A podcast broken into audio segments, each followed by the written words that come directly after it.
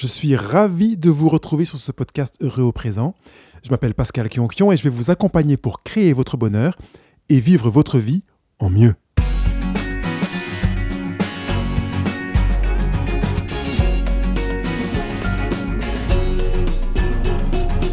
S'éclater au travail, c'est possible, c'est le sujet du jour. Yes Allons-y Bonjour, ravi de vous retrouver avec ma voix un peu cassée comme vous pouvez le constater.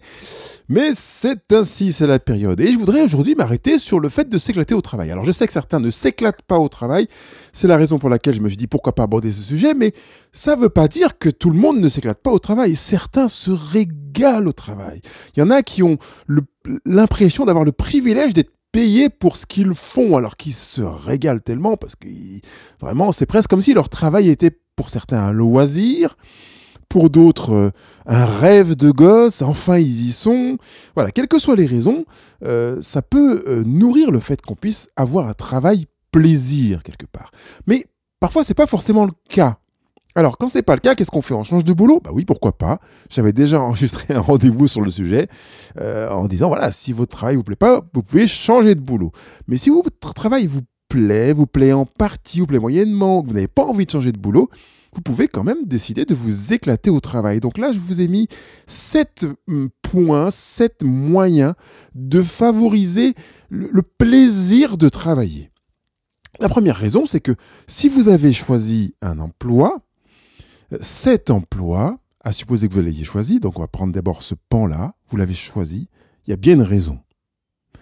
Si vous ne l'avez pas choisi et que c'est un travail alimentaire, je vous encourage vivement à prendre une décision, non pas forcément de quitter votre travail, mais d'avoir une, une capacité de placer votre travail à son rôle alimentaire sans vraiment chercher à vous éclater au travail, même si vous pouvez aller y chercher, vous allez voir dans les 7 points que je vous propose, des éléments pour faire en sorte que votre temps de travail, votre présence au travail soit plus agréable, mais euh, trouver un pendant euh, qui correspondent vraiment à votre talent, à vos savoir-faire, vos capacités pour pouvoir vous éclater en dehors du travail parce qu'on a besoin de ça. Si votre travail vous pèse, que vous c'est vraiment que pour un gagne-pain, faites du théâtre, de la musique, de la danse, de la poterie, de la ce que vous voulez, du boule, de jouer à la pétanque, voilà, je suis à Marseille, jouer à la pétanque, euh, faites de la rando dans les calanques ou que sais-je, mais faites une activité, mettez en place une activité qui vous permettra d'avoir une véritable satisfaction. La bonne nouvelle en général, c'est que quand on a un emploi qui ne nous plaît pas, eh ben on n'y passe pas 60 ou 80 heures semaine. certains me diraient, mais, on est limité aux 35 heures en France. Oui, on est limité aux 35 heures quand on est salarié en fonction de certaines situations. Mais si vous êtes cadre ou cadre supérieur, vous allez voir que les 35 heures, elles vont vite fondre en 35 heures. Vous avez fait en deux jours, deux jours et demi. Donc ça veut dire que à côté du travail, vous aurez besoin de trouver une activité musclée qui vous nourrissent et qui permettent de replacer le travail dans son rôle. Et d'ailleurs, on le verra dans le troisième point que j'ai évoqué là, mettre le travail à sa place. Par contre, si votre travail vous plaît, que vous l'avez choisi, mais que vous avez une satisfaction qui n'est pas encore superbe, eh bien, euh, trouvez, rappelez-vous la raison pour laquelle vous avez choisi cet emploi. C'est un petit peu pareil dans les relations avec euh, nos proches, euh, nos chéris ou autres, se dire, voilà, en fait, je l'ai choisi parce que ça, quoi. Vraiment. Il y a une part qui dépend de lui ou d'elle, et notamment du travail. Une part qui dépend du travail, mais aussi une grande part qui dépend de moi. Si j'ai choisi cet emploi, c'est parce que moi, je, parce qu'il y a une part de, ressemblance avec moi-même, d'écho avec qui je suis, avec ce que je veux vivre, euh, le sens que je donne à ma vie, une sorte d'essentiel.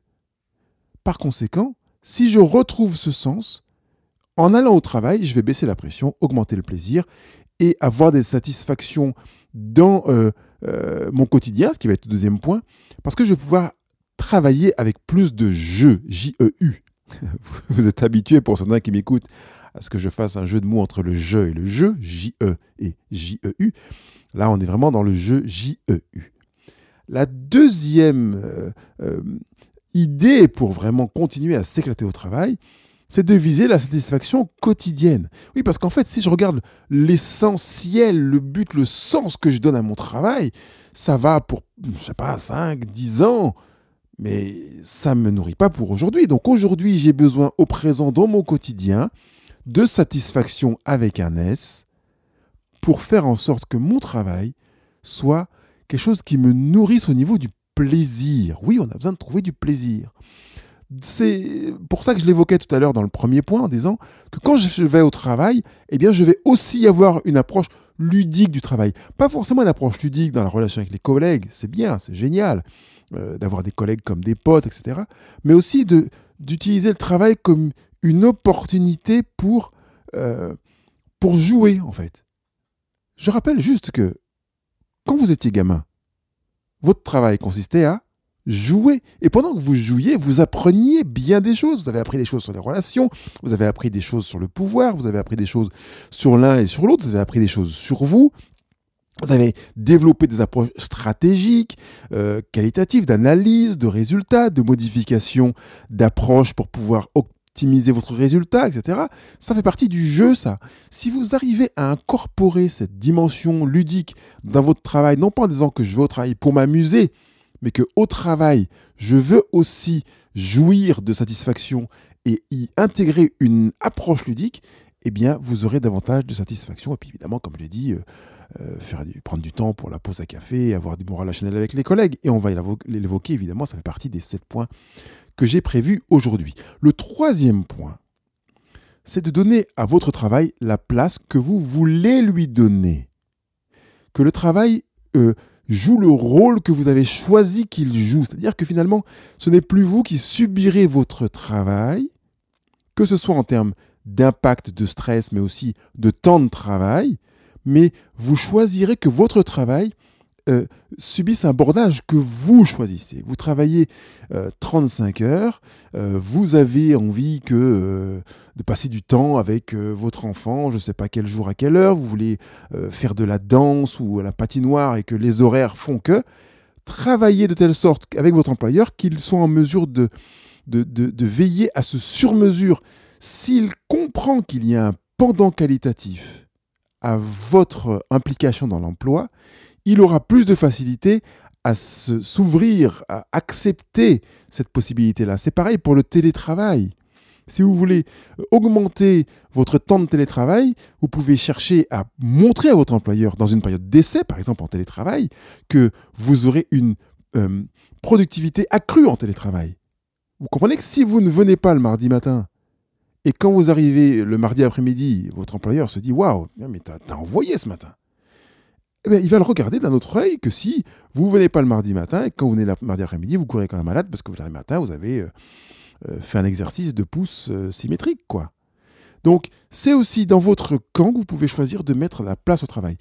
Je me retourne de nouveau vers les cadres parce que j'ai une personne que j'accompagne, pas qu'une d'ailleurs, il y en a plusieurs, mais parmi les personnes que j'accompagne, il y a une personne qui est cadre, qu'elle se reconnaisse, et qui me dit qu'en fait, elle croule sous le boulot, mais la difficulté pour les cadres, pour ceux qui ne savent pas ce qu'est la vie d'un cadre, c'est qu'ils ne sont plus payés à un temps d'heures de travail, mais à un forfait. Donc ils sont payés bien plus que les salariés, bien entendu.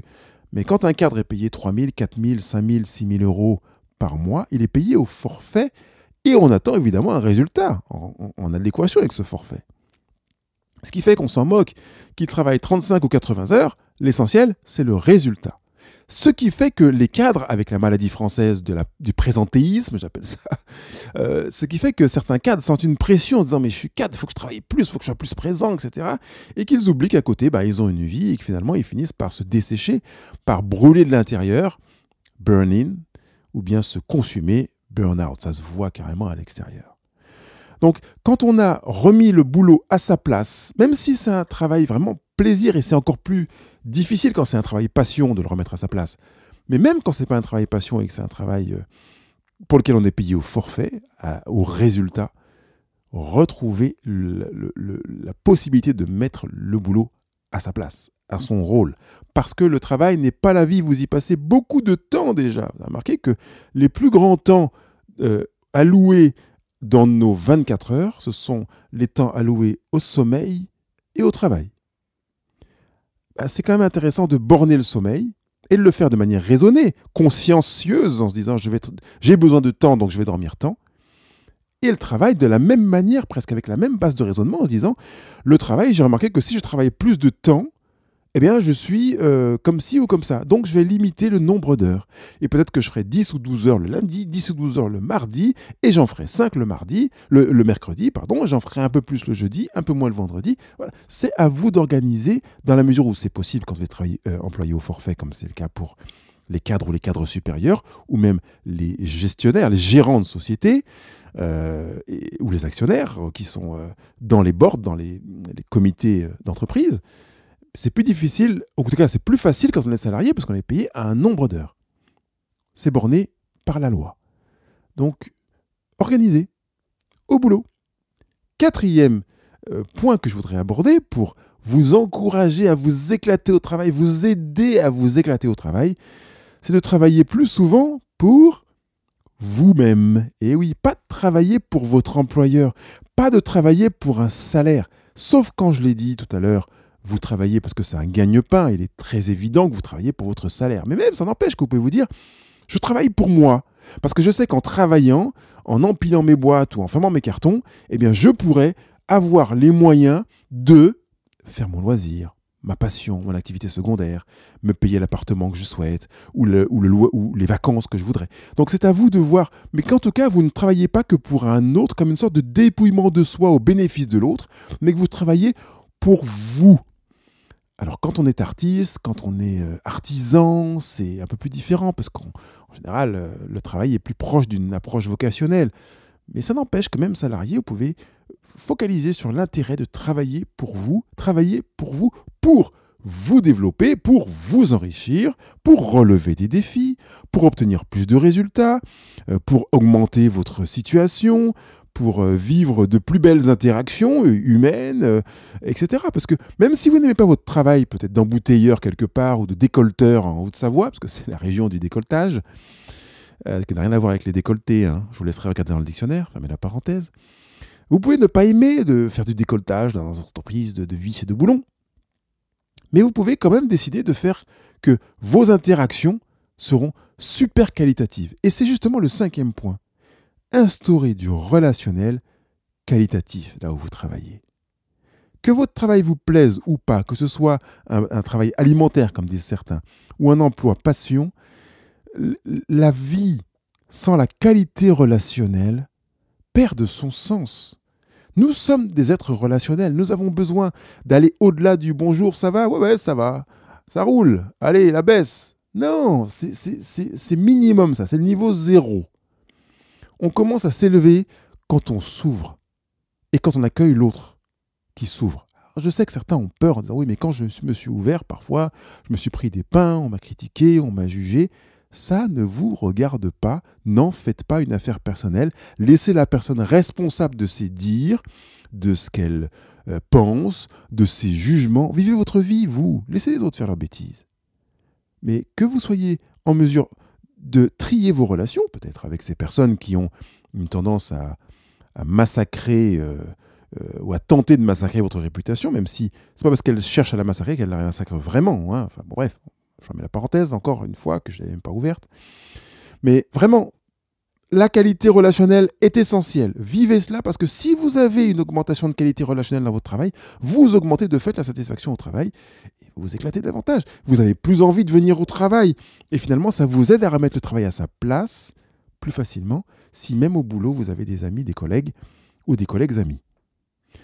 Sixième point, c'est d'amener du vous dans le travail. Alors, je sais que certains vont dire oui, mais quand même, je peux. Comment, comment je peux amener du moi dans mon travail? Je suis comptable, donc je dois rentrer les factures, euh, euh, faire les pondérations, faire les, fiches euh, d'analyse technique, et puis c'est tout, quoi. Bah oui, mais non. Parce que vous n'êtes pas tenu de travailler comme la personne travaillait avant vous à ce poste. Vous n'êtes pas non plus tenu de travailler forcément comme on vous demande de travailler. Ce qu'on attend de vous, c'est un résultat. Et la plupart du temps, le chemin vous appartient. Je dis bien la plupart du temps, sauf si vous êtes en usine ou certaines choses où c'est vraiment le, le, le process ou le protocole, la procédure, tout ce que l'on veut. Mais quand c'est possible d'aller mettre du vous dans cette approche professionnelle, faites-le parce que vous allez participer à nourrir le premier point, à donner du sens à ce que vous faites. Et peut-être même, dans bien des cas, à améliorer soit le process, soit parfois le résultat de ce que vous faites. Parce que quand vous y apportez du vous, vous y apportez de l'intelligence. Vous n'êtes pas un robot euh, qui, doit exécuter. Alors je sais que certains employeurs, certains managers aiment que leurs employés soient des robots. Euh, ça passe difficilement avec moi. Donc en général, je suis déjà parti euh, dès la troisième remarque qui me fait comprendre que je suis invité à la fermer et à faire ce qu'on me dit. Si vous êtes à l'aise avec ça, bah, tant mieux. si vous ne l'êtes pas, eh allez dans l'échange. Travaillez sur la qualité relationnelle avec votre manager si vous voulez euh, garder cet emploi pour voir dans quelle mesure vous pouvez y apporter du vous, de l'intelligence, du sens, de la beauté, du fluide, du sang, de la chaleur pour euh, améliorer le travail.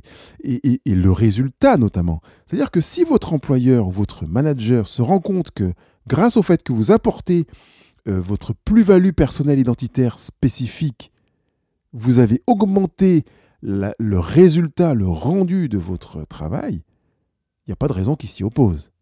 Donc peut-être parfois, est-ce judicieux de s'interroger pour savoir si vraiment j'ai apporté une plus-value à, cela, qui fait que euh, si mon employeur ou mon supérieur n'est pas content alors qu'il y a une véritable plus-value euh, objective, eh ben, je vais faire autre chose.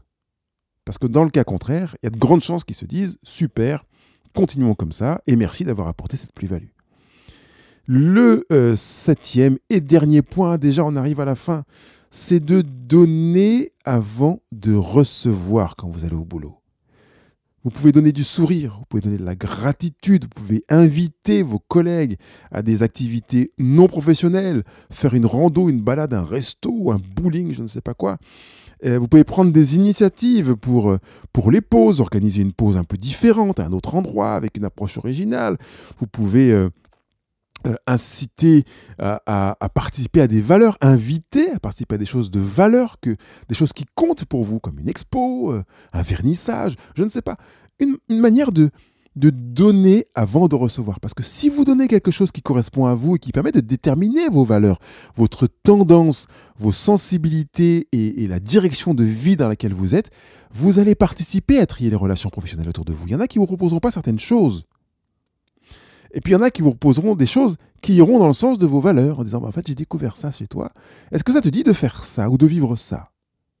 Et vous allez de fait vous rendre compte que d'avoir instauré une qualité relationnelle en donnant avant de recevoir va euh, aider les personnes à mieux vous lire à partir de ce que vous avez donné à lire et non pas à partir de leurs fantasmes, même si vous ne pouvez pas aller euh, piloter les fantasmes des, collègues et des personnes qui travaillent avec vous. Mais ils pourront vous lire à partir de ce que vous avez donné à lire et par conséquent, euh, vous proposer des choses qui sont en adéquation avec vous. Et vous vous direz, mais comment ça se fait qu'on propose ci mais, mais ça, On vous propose ci et ça parce que vous avez été à l'initiative de certaines activités, de certaines remarques, de certaines suggestions, de certaines propositions qui font que les propositions qui vous sont faites après, les invitations qui vous sont formulées ensuite, viendront en toute cohérence avec qui vous êtes. Et ainsi, vous pourrez vous éclater davantage au travail. Je rappelle les sept points. Le sens de votre travail, il est essentiel. Visez la satisfaction quotidienne. Faites-vous du plaisir chaque jour. Donnez à votre travail la place que vous avez choisi qu'il ait, au lieu que ce soit vous qui subissiez la place que votre travail a choisi de vous donner. Travaillez plus souvent euh, pour vous et moins pour les autres. Instaurez une relation qualitative avec votre entourage professionnel. Amenez du vous dans votre travail et donnez avant de recevoir. Régalez-vous, éclatez-vous, faites-vous du bien et constatez que plus vous vous éclatez dans votre travail et plus vous aidez les autres à avoir du plaisir à être relation avec vous, c'est vrai, mais aussi à s'éclater dans leur travail. L'idée n'est pas de faire les, les fous, mais de vous régaler. Alors régalez-vous. Il ne me reste plus que vous souhaiter une bonne semaine. Bye bye. Cette émission vous a plu, vous vous êtes régalé avec ce rendez-vous et je m'en réjouis. Alors s'il vous plaît, partagez, mettez vos 5 étoiles sur les réseaux sociaux avec des commentaires. Évidemment des bons commentaires. Hein. Et puis, eh bien, donnez aussi vos commentaires, vos questions, si vous en avez, sur euh, la page de, de ce rendez-vous retranscrit sur le blog Heureux au présent.